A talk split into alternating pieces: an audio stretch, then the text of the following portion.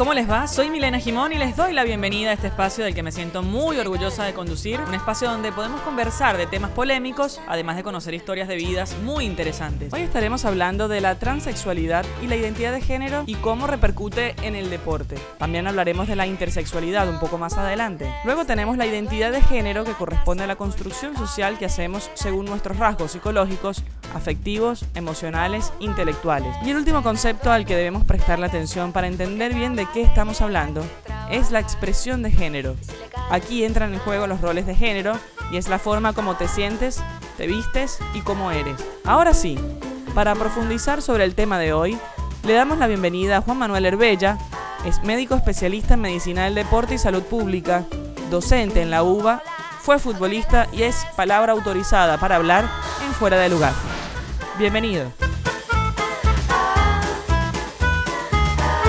Gracias a Jarro Café por permitirnos usar esos espacios para grabar este episodio. Gracias a Famas Loop por el tema que nos acompañará, querido Cucú.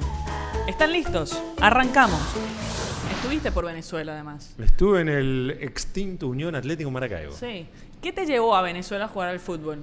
Me llevó eh, la curiosidad de poder descubrir la Venezuela chavista. Eh, Giancarlo Di Martino era el alcalde, que era el dueño, digamos, el patrón del Zulia, de la zona de Maracaibo, y los dos equipos eran el UAM y el Zulia. Y él estaba con el UAM y bueno, me vinieron a buscar acá.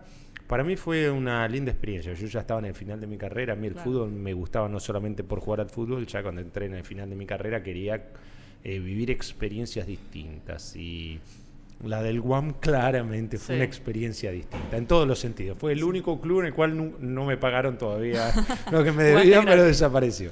Jugaste gratis, pero eh, es una ciudad, eh, yo soy de Caracas, eh, cuando voy a Maracaibo, y es una gaita venezolana cuando voy a Maracaibo, pero digo, es como un país dentro de una ciudad. Los maracuchos en realidad se sienten como dueños de Venezuela en ese sentido, tienen el petróleo obviamente, pero además tienen algo particular, no sé cómo aguantaste el calor para jugar al fútbol, para entrenar, para vivir allá en Maracaibo, ¿no? Sí, yo ya había vivido en Guayaquil, que tiene ah. un calor bastante similar eh, cuando jugué en el Barcelona.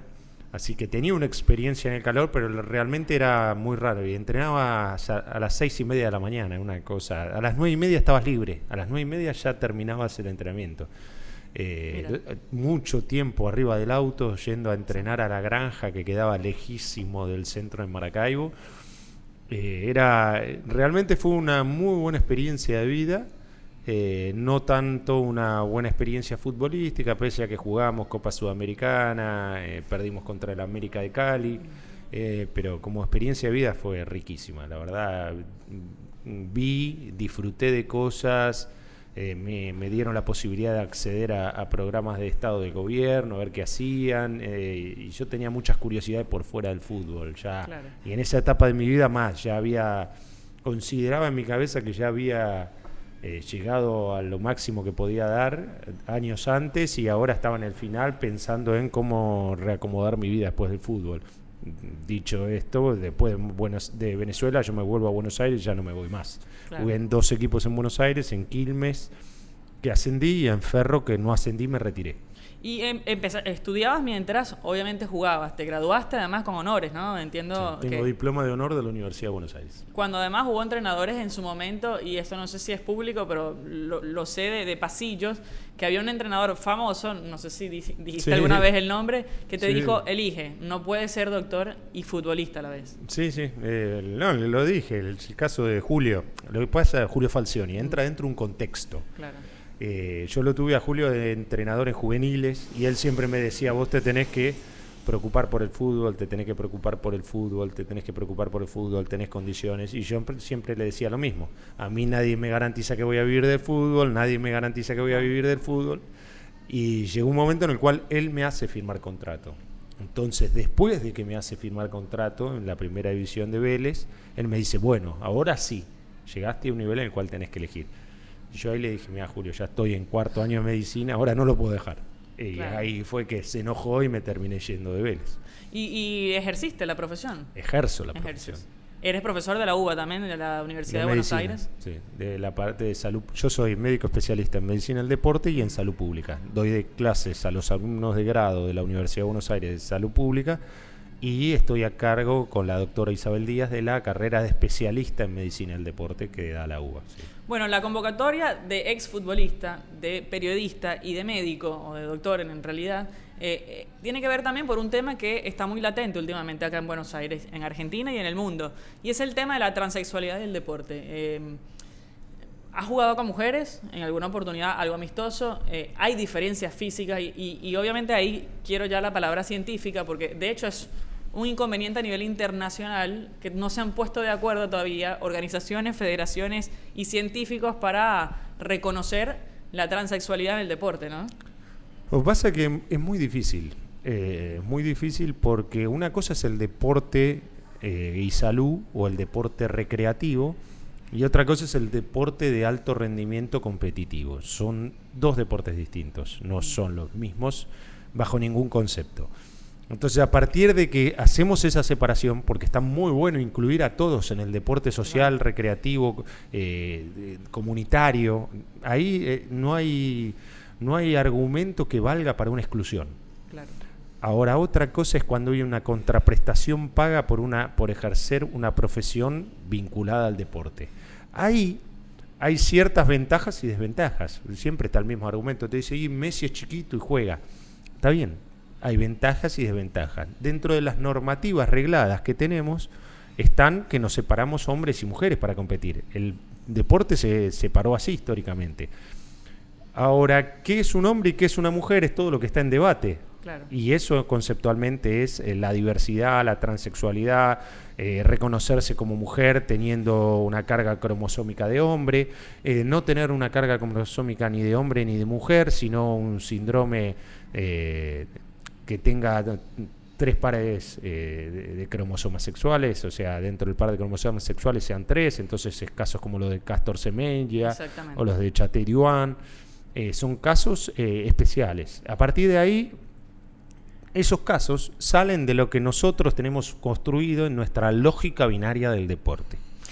A eso voy, porque el deporte es binario. Hoy se reconoce a una mujer y un hombre, pero la verdad que a medida que pasa el tiempo, yo por desconocimiento te vas dando cuenta de lo que sucede con el caso del sudafricano, Caster, o la sudafricana en realidad, Caster Semenya, que es mujer, pero nació con intragénero, con eh, eh, una, eh, órganos masculinos y esto le hace producir mucho más testosterona de lo normal. Es ganadora olímpica, es campeona olímpica, pero hoy, ya el año pasado, le, le impidieron participar del mundial. Y, pero igual yo creo que acá no hay una verdad absoluta pero lo de Semenya, Semenya no es ni mujer conceptualmente ni hombre dentro de la carga biologicista. Si uno lo mira con una mirada biologicista, tiene una alteración, una alteración del par sexual cromosómico. Entonces, en lugar de ser XX mujer o XY hombre, es XXY. Por eso se llama una trisomía porque tiene tres, cuando en realidad son dos, un, par sexual son dos, XY o XX. XY es, es varón, XX es mujer. Ella fue criada como mujer, tiene una alteración cromosómica y ahí sí podríamos empezar a pensar en las ventajas que tiene Messi o que tiene eh, Xiaoming o lo que tiene Phelps, porque en realidad eso te lo da la naturaleza. Distinto es el caso de la transexualidad, porque la transexualidad cuando vos naciste y empezaste a competir, te reconociste hombre. Cuando estuviste en tu fase de la pubertad, en tu pico de crecimiento, fuiste varón o fuiste mujer. Pero el caso más conflictivo es el que cuando era niño era varón, se reconocía varón, pese a tener dudas o no sentirse a gusto con su sexualidad o no reconocerse como varón, su carga cromosómica era una carga de varón y hace el pico puberal con las hormonas masculinas, cuando después tiene que pasar a competir porque se reconoce como mujer contra mujeres. Hay una diferencia, es una diferencia indudable. Conceptualmente aquellos que van a la, cuestión ideológica van a decir hay que incluir. Los que van a la cuestión de eh, la inclusión, por un lado es inclusión, es derechos para uno, pero es a costa de derechos de otro. Y casos de mujeres que han perdido contra mujeres trans en competencia deportiva son muchas, hay muchos casos, hay mucha evidencia, a tal punto que emblemas de lo que son el deporte y la igualdad, acaso Martina Navratilova, se expresó en contra de la inclusión de las mujeres trans en las competencias de mujeres. Entonces, esta acá es una delgada línea que hay que analizar dependiendo de la mirada de cada uno y las experiencias de cada uno. Yo creo que todo aquel que nunca compitió por una por un premio, para llamarlo de alguna forma, un premio remunerado, un reconocimiento de alto rendimiento, todo aquel que no lo hizo tiene una experiencia menor para poder desarrollar y apuntar sobre este campo. Porque no es lo mismo decir, hay que incluir a todos cuando vos competiste y sabés las consecuencias que cuando no competiste. Cuando vos no competiste es como que vos estás dando algo que nunca experimentaste. Ahora, cuando vos lo experimentaste y experimentaste lo que es perder, ahí tenés mucha más capacidad para demostrar las cosas. Por eso es como sin ir más lejos cuando le dicen a los, a los jueces que dentro de su practicantado deberían pasarse una semana en la cárcel para ver qué es castigar a alguien y mandarlo a la cárcel. Esto es lo mismo.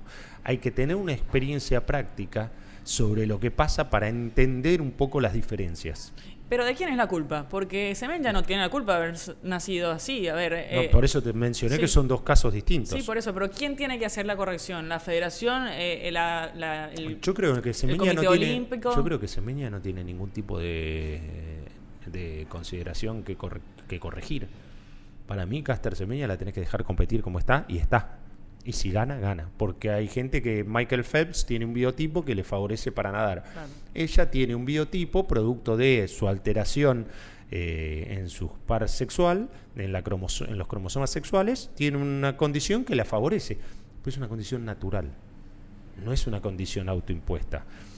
El reconocerte un sexo distinto del que tuviste al momento de nacer es una, una condición elegida la otra es una condición, dada. Y hay una diferencia entre una condición elegida y una condición dada. Y dado a justamente lo que dices de la condición elegida, de la transexualidad, eh, aquí en Argentina hay varios casos, por ejemplo en el hockey, donde se le han permitido a algunas jugadoras eh, disputar partidos como mujer, siendo, habiendo sido hombre, eh, pero eso está prohibido por las federaciones o las instancias altas. Entonces íbamos contra el tema de la ley también. ¿Cómo se puede equilibrar el tema de la ley de sexo más las indicaciones que tiene el Comité Olímpico Internacional, por ejemplo, por, decirlo de alguna manera? Eh, cuando hay normativas internacionales y normativas nacionales, los estados o las federaciones, en estos casos, adhieren a ciertas normativas internacionales. Vos por un lado tenés la normativa nacional que habla de una ley de igualdad y por el otro lado, las federaciones tienen que ayornarse a los estamentos que marcan los que reglan la competencia a nivel mundial. En los que marcan la competencia a nivel mundial, teniendo en cuenta que esta prestación en algunas instancias es remunerada y muy bien remunerada, toman muy en consideración las ventajas que no son dadas, sino que son adquiridas, que son por una decisión personal, no por una condición dada. No, hay ningún caso, y hay casos de eh, mujeres, o digamos, consideradas mujeres con síndromes eh, cromosómicos, con alteraciones, que han competido en deportes eh, colectivos y no tuvieron ningún tipo de inconveniente. Ahora, distinto es lo de los casos de, transexuales, de mujeres trans. Mm. Eh, ahí sí, yo creo que es el gran caso. Y hay un montón de deportes. Cuanto más competitivo es el deporte, cuanto más remunerado es el deporte y cuanto más contacto tiene el deporte, más grandes son las diferencias. La verificación de sexo es algo ahora reglamentario de la FIFA. Eh, de hecho, si existe la duda de que una persona no es del sexo adecuado, pueden pedir la verificación de sexo. Esto no atenta contra la ley aquí en Argentina. El caso, por ejemplo, no sé, se me viene ahorita a la cabeza Mara, que es una transexual que va a debutar en primera división. Sí, pero acá no hay duda, ella se reconoce mujer trans. No es que dice ser eh, mujer y no, mujer, o sea, de haber nacido mujer. Eh, la verificación del sexo se da en casos en los cuales la persona no reconoce eh, y hay dudas sobre cuál es su estado de situación. En este caso, sobre Mara Gómez no hay ninguna duda sobre su estado de situación. Mara Gómez, ella se reconoce mujer trans. Entonces ella da por sentado que tiene una carga cromosómica eh, de XY que en realidad no, la, no, se siente... Eh, no se siente varón, sino que se siente mujer y se reconoce como mujer por más de que su carga cromosómica sea una carga cromosómica de varón. Pero puede jugar en primera. No tiene ventaja ella en esa situación. ¿Mi opinión personal? Sí, sí, obviamente. Aquí hay una puede opinión jugar, científica. Puede jugar en primera, ¿no? Es algo que lo tiene que determinar la Asociación del Fútbol Argentino. Que si se, que si se a ver, si se apela a lo que dice la FIFA, eh, no, no, puede jugar porque tiene cromosomas por encima de. No, cromosomas no, tiene eh, testosterona, un, nivel de un nivel de testosterona por encima del permitido. Eh, bueno, supuestamente Villa San Carlos dice que tiene los exámenes de Mara, que tiene ya más de un año con testosterona por debajo de cierto umbral.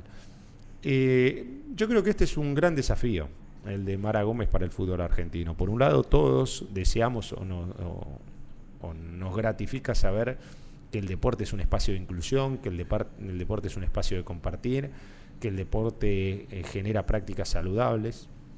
Ahora, cuando llegas a estas instancias y vos tenés un deporte profesional en una categoría que reconoces como profesional, que es la única categoría profesional en el fútbol femenino argentino, que es la categoría A, la primera división, en esa categoría rigen, las reglas del profesionalismo.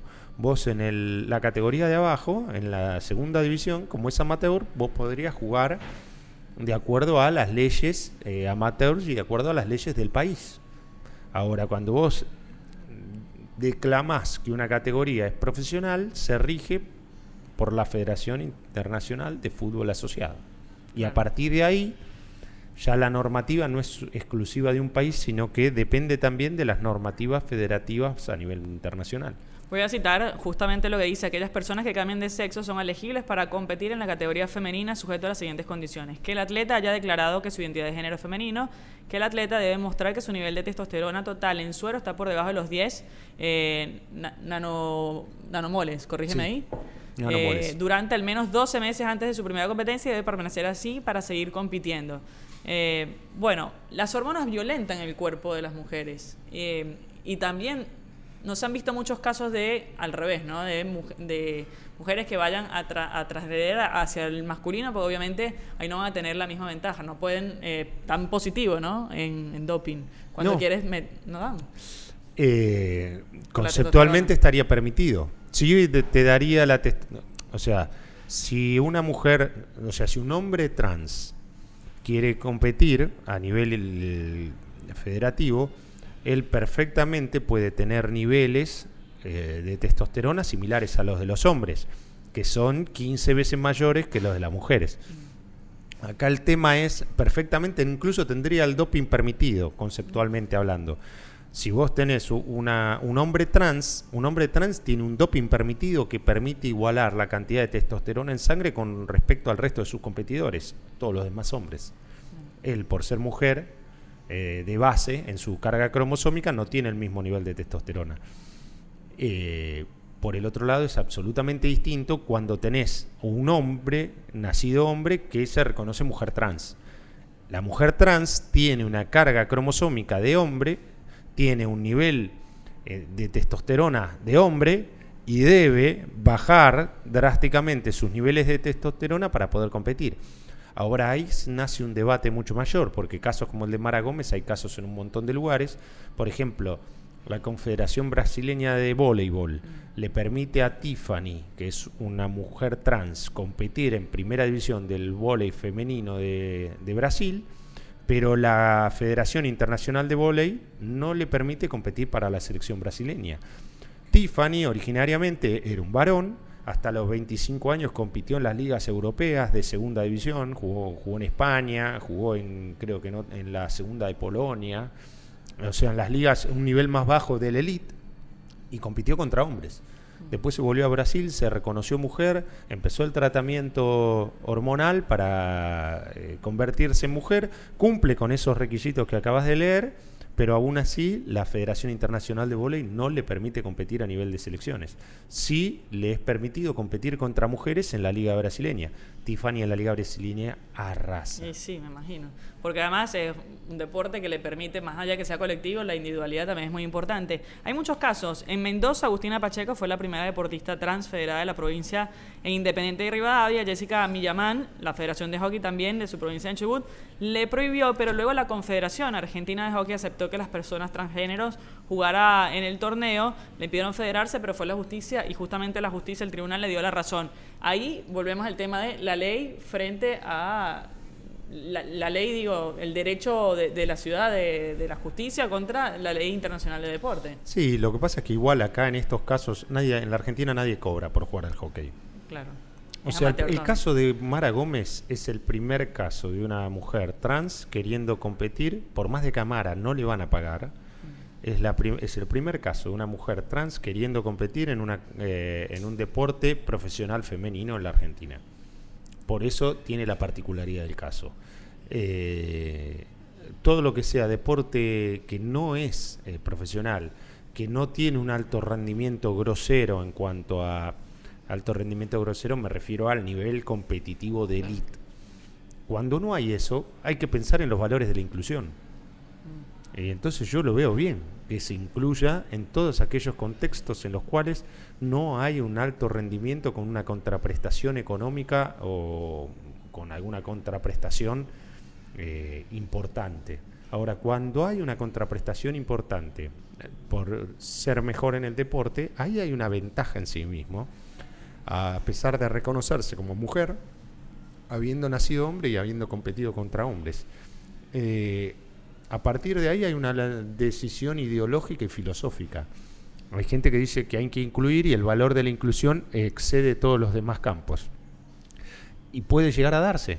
Otros piensan que es injusto, porque esa inclusión va en detrimento de los derechos de las mujeres, porque conceptualmente a la larga es una exageración eh, yo termino una columna que escribí en el diario Perfil diciendo, bueno, van a contratar a 10, a 10 trans, a 11 trans y van a salir a jugar y van a ganar. Es una exageración, pero es algo que, está que conceptualmente estaría permitido. Claro, Entonces iría en contra de los derechos de las mujeres, conceptualmente hablando. No es un deporte pago acá en Argentina, pero es un deporte muy exitoso y es olímpico. Eh, entonces ahí también está también, si se permite acá jugar, a pesar de que no sea pago, si llega a ser convocada por la selección, no, no va a poder no puede jugar. No puede jugar. Entonces ahí ya la inclusión pasa a ser otra vez negación. Bueno, por eso te digo, eh, acá no hay una verdad absoluta. Eh, estos límites son límites difusos que se construyen a través de lo que nosotros aceptamos y no aceptamos. Eh, lo que la sociedad acepta o no acepta y lo más inclusiva que trata de ser.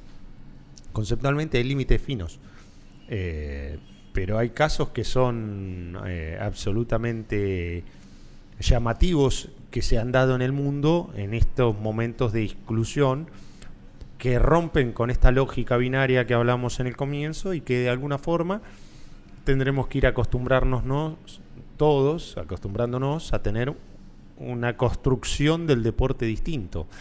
Pero eso va a llevar un tiempo. ¿Y, crees que esta construcción binaria puede separarse? ¿Debería separarse? Eh, buscar... Lo veo difícil porque veo difícil que se separe. Lo, eh, porque conceptualmente somos hombres y mujeres. Eh, entonces es, muy no es que se reconocen otra persona. vos vas y llenas una ficha y te reconoces hombre o mujer. Entonces ya la lógica binaria está impuesta. vos podés reconocerte mujer habiendo nacido hombre pero esa lógica binaria está marcada dentro incluso de los datos filiatorios. Vos vas a un país, te registrás y en la planilla que dice masculino o femenino. Mm. O sea, la lógica binaria está. ¿Podés desarrollar un deporte mixto? Sí, obviamente. Los deportes deberían tender a ser mixtos. Principalmente en las edades iniciales deberían ser todos mixtos para darle igualdad de desarrollo a todos. Eh, conceptualmente es un trabajo que hay que dar. Eh, hay, hay una construcción de años de pensar el deporte así, hubo un momento en el cual las mujeres no competían. Las mujeres no eran olímpicas. Las primeras mujeres olímpicas rompieron un tabú que supuestamente la mujer no podía correr. Eh, porque hacer ese esfuerzo era contraproducente para su lógica futura de ser madre. Eh, entonces esto es una deconstrucción nueva del deporte dentro de la sociedad. Ahora yo creo que romper la lógica binaria eh, va a ser muy difícil porque nosotros somos hombres y mujeres. Y a partir de ahí competimos. Y incluso terminan dando casos muy paradigmáticos. Por ejemplo, en el fútbol, en Canadá, el fútbol masculino no existe en comparación al rendimiento del fútbol femenino. La arquera de la selección de fútbol femenino de Canadá no le permitieron atajar en el torneo masculino profesional de Canadá por ser mujer, no le permitieron competir pese a que su nivel competitivo era más alto que el de los arqueros titulares. Entonces, eh, hay un montón de límites que hay que trabajar para ir entendiéndolo y yo creo que a la larga eh, probablemente el deporte deje de ser binario, pero cuando deje de ser binario eh, va a favorecer mucho más a los varones que a las mujeres, porque los varones tienen una ventaja eh, competitiva producto de su carga cromosómica y de su desarrollo madurativo. Bueno, de hecho, Caster Semenya está jugando ahora fútbol en Sudáfrica, mientras sucede esto de que se levante la sanción que le aplica el no medicarse, porque ella decidió no tomar las, eh, las medicaciones, pues le afecta físicamente para bajar un poco su testosterona y tratar de igualarse a las mujeres. Pero bueno, es una lástima perdernos y es muy interesante esta charla respecto a lo que es científico, lo que es moral, lo que es ético, lo que es igualdad, lo que es inclusión eh, y esos detalles que a mí me parece que hoy están más a, flor de piel por el tema de esta jugadora que va a debutar en primera división de fútbol argentino. ¿Va a debutar? Hizo la pretemporada y se está haciendo todo para que la Asociación de Fútbol Argentino, si va, es consecuente a lo que dice FIFA, no debería aceptarla. Pero bueno, eh, es una cuestión ahí que va, sobre todo en este país donde la ley de género está tan, tan fuerte y tan metida en el fútbol femenino, veremos si va a poder, ¿no? Es una duda. Todavía estamos en febrero del 2020. En marzo del 2020 veremos si debuta o no debuta. Yo de arranque lo veo difícil. Yo también lo veo difícil. Por lo, digo, por los lineamientos de FIFA, no por un tema social, pero me parece que incluso sus compañeras y el resto de las personas como que no están en desacuerdo de que juegue. Pero bueno, hasta que... Ah, ¿Están de acuerdo? Habría que hacer un consenso, ¿verdad? Yo he jugado con hombres y, la verdad que para mí es difícil eh, ir... técnicamente puedo superar a alguno de mis compañeros o algo, pero físicamente es difícil de superarlo. Entonces yo ahí creo que hay ventaja. La otra vez estamos jugando un partido a beneficio el de la Fundación Pupi Zanetti, y jugamos con varias de las chicas de la selección argentina. Sí, estaba Adriana Sacha, estaba algunas, sí, sí. Y yo estaba con algunos que habían sido compañeros míos jugando al fútbol, y yo llevo 10 años ya de retirado, ¿no? No, 9, 2011, llevo 9 años de retirado. Y nosotros ya hablábamos que si nosotros con 9 años de retirado, con más de 40 años de edad, si jugábamos seriamente, ellas no podían jugar. Claro. Bueno, de hecho, la selección de Argentina juega contra sub-15 cuando hace partidos amistosos. Por una diferencia física. ellos, ellas no podían jugar contra nosotros si nosotros jugábamos seriamente. Y somos exjugadores de 10 años de retirado.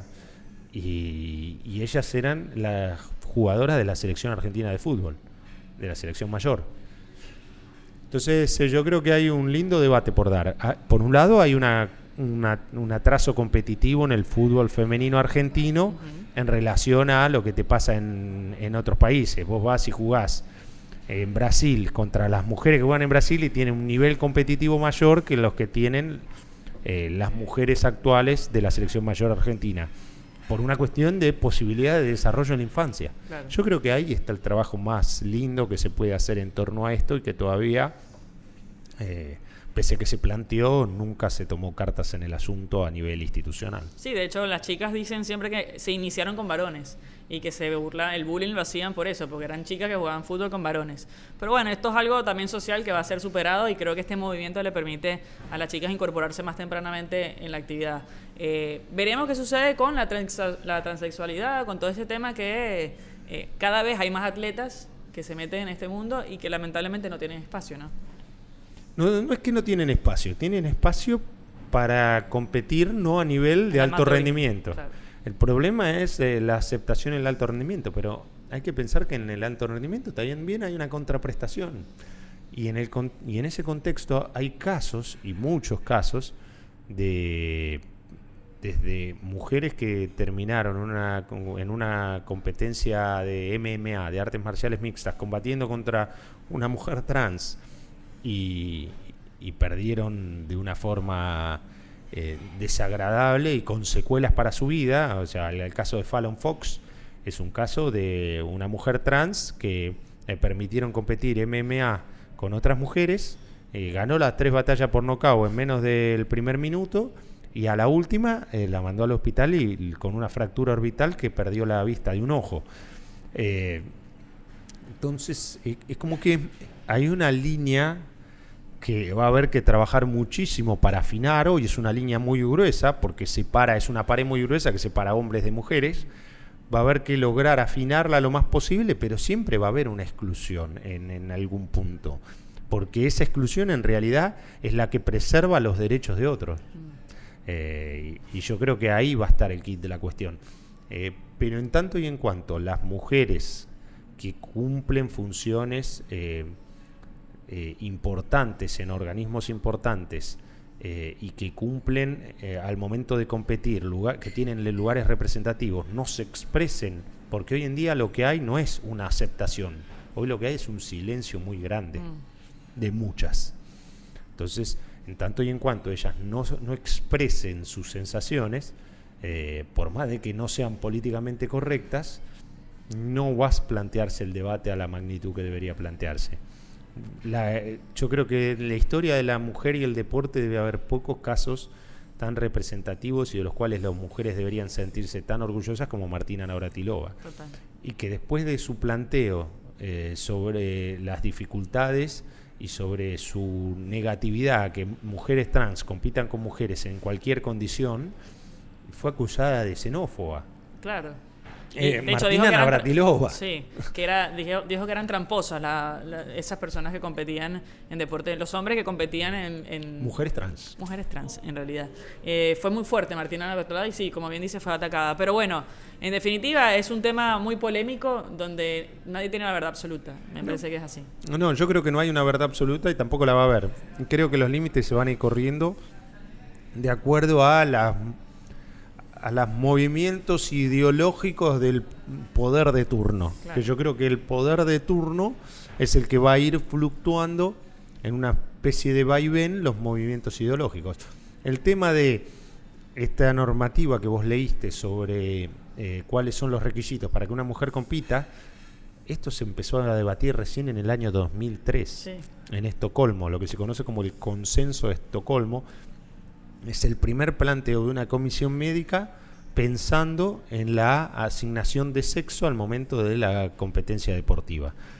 Llevamos apenas 15 años, 16 años de debate y el deporte en sí mismo lleva cientos de años como competencia. Bueno, obviamente se necesita un tiempo y esto va a ir fluctuando a medida que vayamos sentando posiciones a partir de las ideologías dominantes.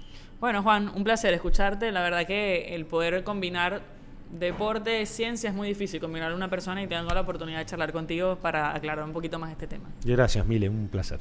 Bueno, aquí estamos, en Fuera de Lugar.